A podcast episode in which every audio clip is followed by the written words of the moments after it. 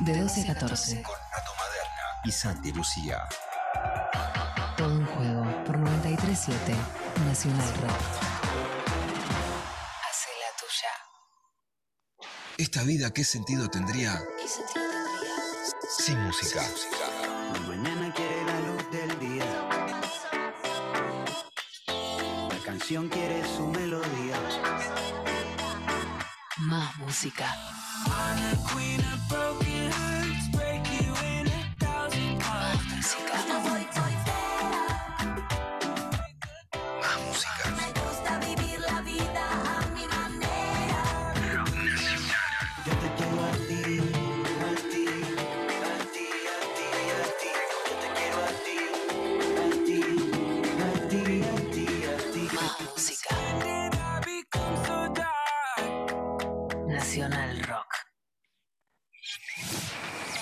Todo lo que tenés que saber en dos minutos con Flora. Noticias Notiflora, noticias a toda hora. Esta mañana volcó un camión en acceso este y ruta 5. El camión trasladaba harina. Hubo todo un derramamiento de harina en la ruta. Por suerte no hubo eh, heridos que lamentar y gracias a Dios no había ningún celíaco en la zona, así que no hubo ningún tipo de eh, problema, no terminó nadie en el hospital. Eh, segunda noticia, gato silvestre en C5N. El gato silvestre estaba hablando de esto y lo vamos a escuchar, pero quiero, quiero que escuchen un poquito, no importa lo que decía. compañero a usted, Félix Corradi, que terminó diciendo nada y sobre usted nada. Bueno, mientras el gato silvestre hablaba con Aníbal Fernández de política, que no importa el tema, detrás de él había una pantalla y lo que se veía era dos perros eh, teniendo sexo. No sabemos por qué, mientras el gato silvestre hablaba con Aníbal Fernández, lo que se enfocaba ahí había dos perros eh, teniendo sexo y terminaron abotonados en televisión. No entendemos qué pasó, quizás es 5N en busca de rating, mezcló eh, porno animal con política nacional, vaya uno a saber por qué. Y tenemos el último, la última noticia del día y es que Gallardo, el muñeco Gallardo, sacó un vino, un vino eh, eh, con un chiste, ¿no? Porque lo llamó MG, con Marcelo Gallardo, 912. 912, para chicanear a los de Boca por el- la victoria que tuvo eh, con- en Madrid, en el, este, ayúdame Juan Manuel, la victoria que tuvo en Madrid ante la Copa Contra Boca Junior, Copa Libertadores año 2018, 9 de diciembre. Exactamente, el 9 de diciembre de 2018. Entonces que agar- agarró Gallardo y dijo, voy a hacer una colección de vinos y que se llamen MG Gallardo 912 para mojarle la oreja a los de Boca. Así que eh, los que están muy contentos, por supuesto, con la llegada de este vino son los borrachos del tablón, porque van a tener un vino propio. Y con esto nos retiramos con el Notiflora, las noticias a toda hora. Flora Corta, Juan Manuel K, DJ Pradón. Ahora 16, lunes a viernes, de 16 a 18. Ahora 16. 937 Nacional Rock.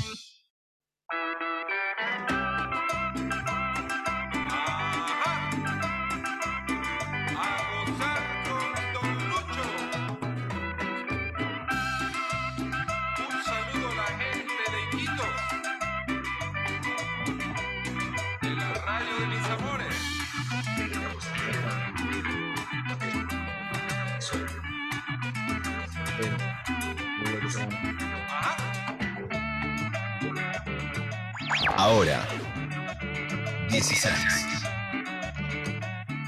5 de la tarde, 5 minutos, nos había prometido Juan Macar, un invitado muy especial. eh, en el día de hoy vamos a repasar un poco de la actualidad latinoamericana, también lo que está pasando en Chile. Veníamos hablando ¿no? de algunas imágenes que estuvimos en estos días, así que le voy a dar pie directamente a querido Juanma para que reciba a nuestro invitado de hoy. Juanma. Sí, Eddie, ya estamos en comunicación, creo que nos está viendo y nos estamos eh, escuchando. Estamos hablando con eh, Marco Enríquez eh, Ominami, candidato presidencial en Chile, eh, nuevamente, ¿no?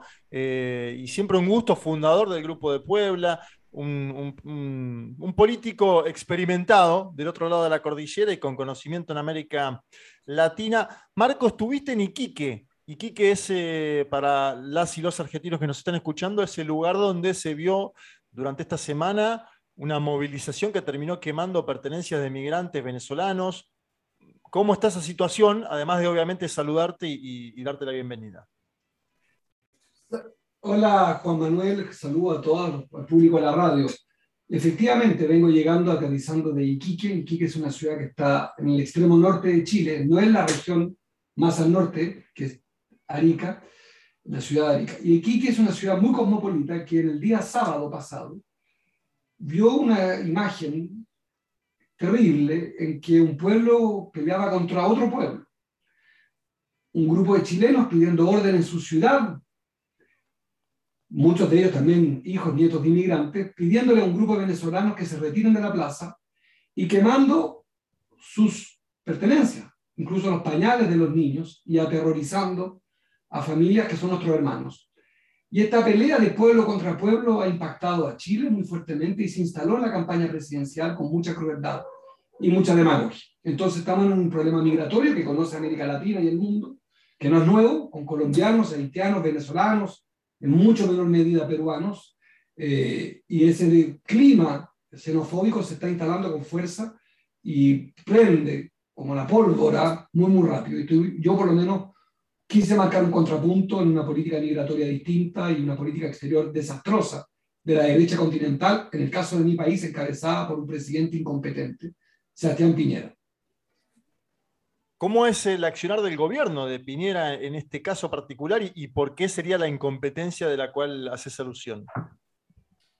Primero porque eh, la política que ellos tienen ha sido ir a la frontera venezolana en Cúcuta hace tres años e invitar a los venezolanos a venir a Chile. Esa la hizo el presidente de Chile. Fue y invitó a los venezolanos, diciéndole que él iba a dar una visa democrática. Pues bien, llegaron, acá están. Y ahora los sube, los viste de blanco y los expulsa. Y en su gira actual por América Latina, por supuesto que no fue a CELAC, por supuesto que no que reconoce a Guaidó de presidente, y por supuesto que en su gira reciente no habló de inmigración con nadie cuando este problema es un problema continental. Incompetente porque reconocer a Guaidó como presidente de Venezuela y no llamar al presidente de Venezuela, según Piñera Guaidó, para que le resuelva el problema, demuestra un nivel de incompetencia que yo no conozco mucho. Ah, sí, había visto una vez un gobierno europeo reconocer a Guaidó y después reconocer públicamente que era un error y un absurdo, porque Guaidó no controla nada, porque es un invento del grupo de Lima que se quedó sin Lima desde que ganamos el poder. Por tanto, eh, yo creo que es un incompetente presidente, pero lo que más me preocupa que no es solo él, es Duque en Colombia, son los países que no han querido tomar nota de que hay que conversar. A uno podrá gustarlo o no Maduro, Bolsonaro, pero la política exterior debe ser desideologizada. En esta materia hay que ponerse de acuerdo. Esto no es un problema argentino. Las columnas de guatemaltecos yendo a Estados Unidos, hondureños salvadoreños, poco importa el presidente. Lo que yo sé es que hay 25 millones de mexicanos en Estados Unidos y que el presidente de Estados Unidos con México conversan y con mucha cautela, porque deben buscar una solución. Y Piñera hace exactamente lo contrario. Y eso es lo que yo denuncio de la derecha latinoamericana. Marco, hay un exponente de la extrema derecha en Chile, que es José Antonio Cast. Algunos dicen que lo catalogan como un pichón de Bolsonaro, dicen que estuvo en el debate de forma sólida, eh, aquellos que han visto el, primer debate presidencial en Chile. ¿Vos estás viendo un crecimiento de José Antonio Cast, visto y considerando que el candidato de Piñera, Sebastián eh, Sichel, se intenta mostrar un poco más moderado? Sí, es normal en la, en la, en la era de la confrontación, en la era del clash, del choque, es normal que los que esos liderazgos tengan el 10, 15, el 20%. Otra cosa es que ganen en segunda vuelta electoral. Eh, Bolsonaro solo se explica por la trampa que se hizo metiendo preso a Lula. Bolsonaro no sería presidente si Lula hubiese competido. Pero Le Pen siempre obtiene un gran resultado en primera vuelta y siempre es aplastada en segunda vuelta electoral. Lo que ustedes, ustedes llaman balotaje, balotaje, como quieran decirlo en Argentina. No, yo creo que estamos enfrentando una primera vuelta más bien parecida a Perú, muy inestable. Hace tres meses el futuro presidente de Chile era un comunista y el más competitivo era un exalcalde del barrio alto chileno. Ambos perdieron por masacre en una primaria hace dos meses. Hace seis meses una diputada que considero cercana arrasaba en la encuesta, hoy no es candidata. No te quiero aburrir, estamos, pero estamos en un momento de mucha inestabilidad y efectivamente es probablemente este xenófobo, esta mala fotocopia de Bolsonaro, alguien que vaya al alza. Todavía no me ha tocado a mí ir al debate porque no me dejaron estar, pero quedan cuatro debates y lo enfrentaremos con fuerza en eh, respuestas que además faltan a la verdad, porque él propone expulsar a todos los inmigrantes, lo que es totalmente inviable.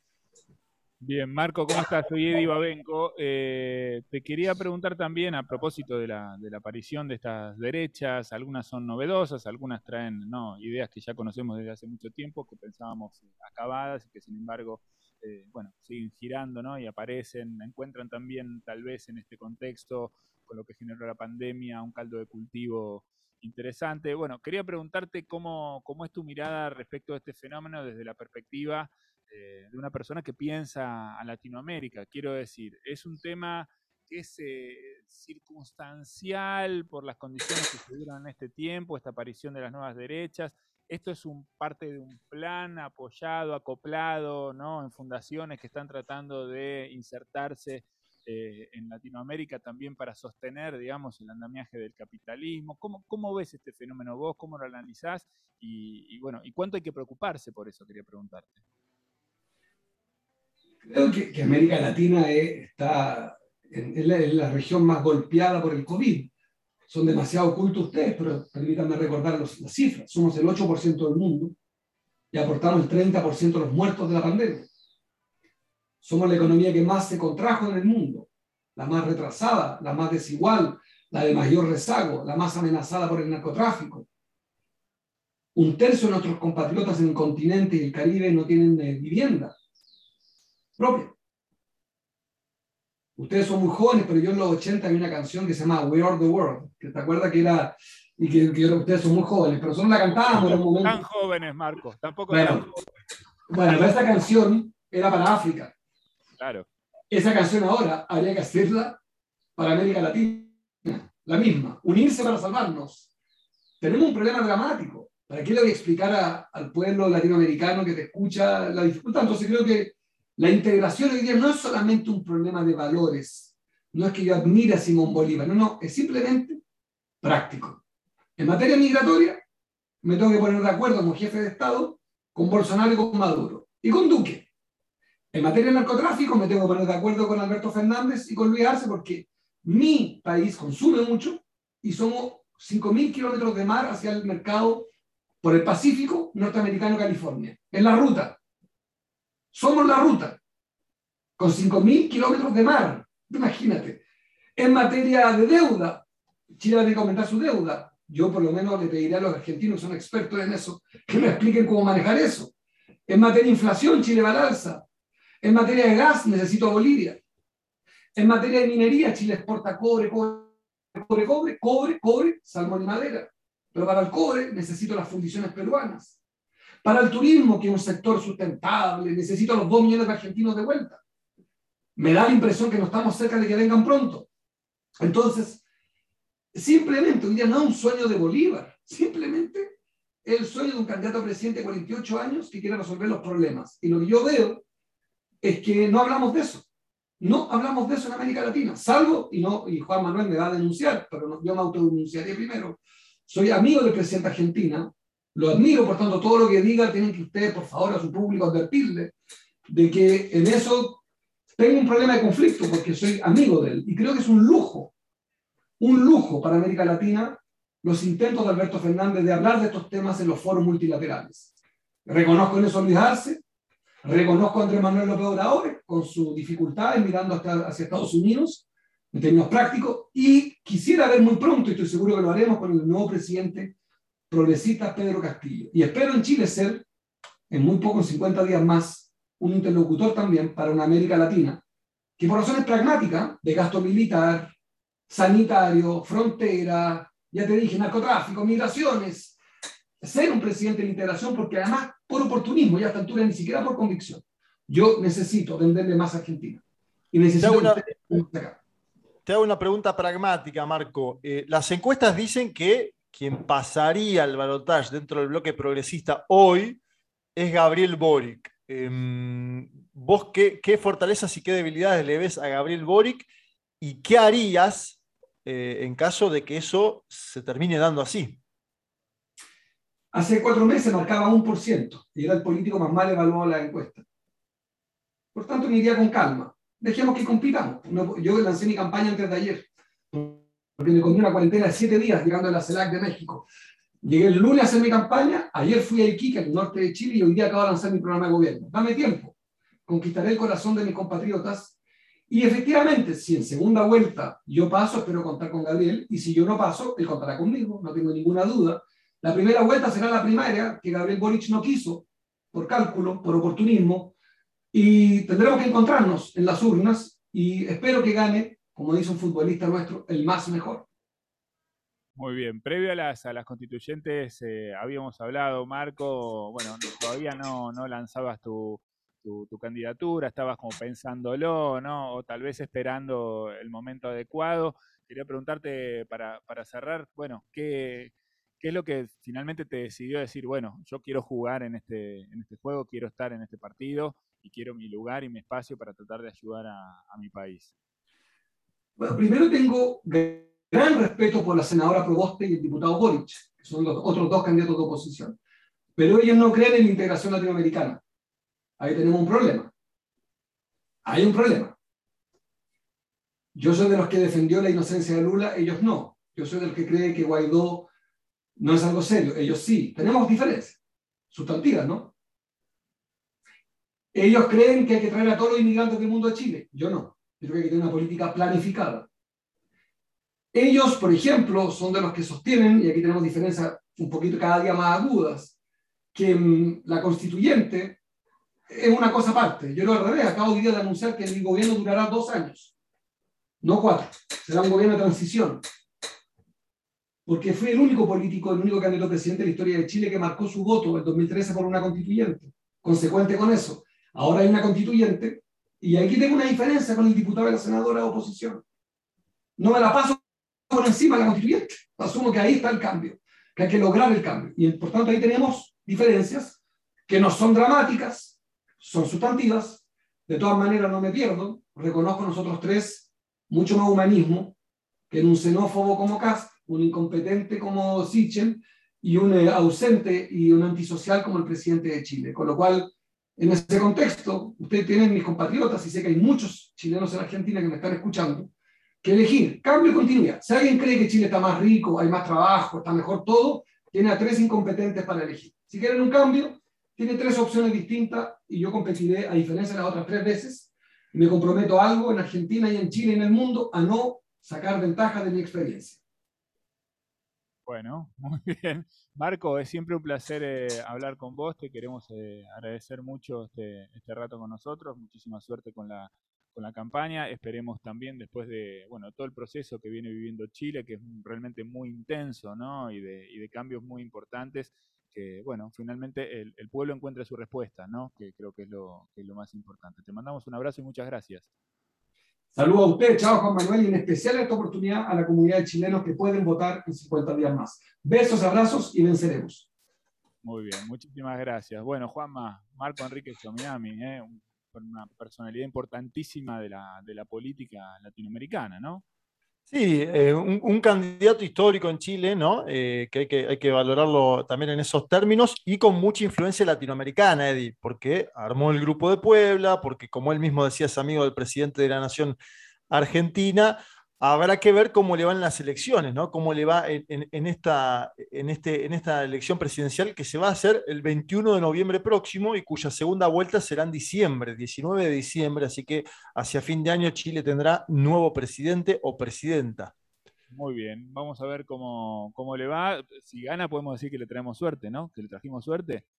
Mirá, primero, que se, primero tiene que meterse en el balotaje porque todas las encuestas dicen que Gabriel Boric, que es el candidato progresista para el cual yo le pregunté, está en mejores condiciones Sí. que él, pero bueno, él, él decía con algo de verdad que, se mu- que es todo muy líquido lo que está pasando en Chile desde hace varios meses y que las candidaturas van mutando. Habrá que ver qué pasa en noviembre. Bueno, vamos a esperar y a seguirlo. Realmente es muy importante, ¿no? Lo que pase en Chile para todos los argentinos y las argentinas, no tenemos ninguna duda de eso, ¿no? Ningún país eh, se salva solo, ¿no? Así como nadie se salva solo ni sola, ningún país se salva solo tampoco. Y es muy importante, bueno, eso, ¿no? Tener presidentes que piensen en la integración latinoamericana y no que la estén bastardeando o que la estén minando, ¿no? Para, justamente separar a los países y que no podamos avanzar en, un- en una serie de acuerdos comunes, ¿no? que creo que serían muy beneficiosos para todos. Muy bien, 17-21, con Pepe Undiano ya sentado en los controles. Seguimos adelante en hora 16. Ahora, ahora 16.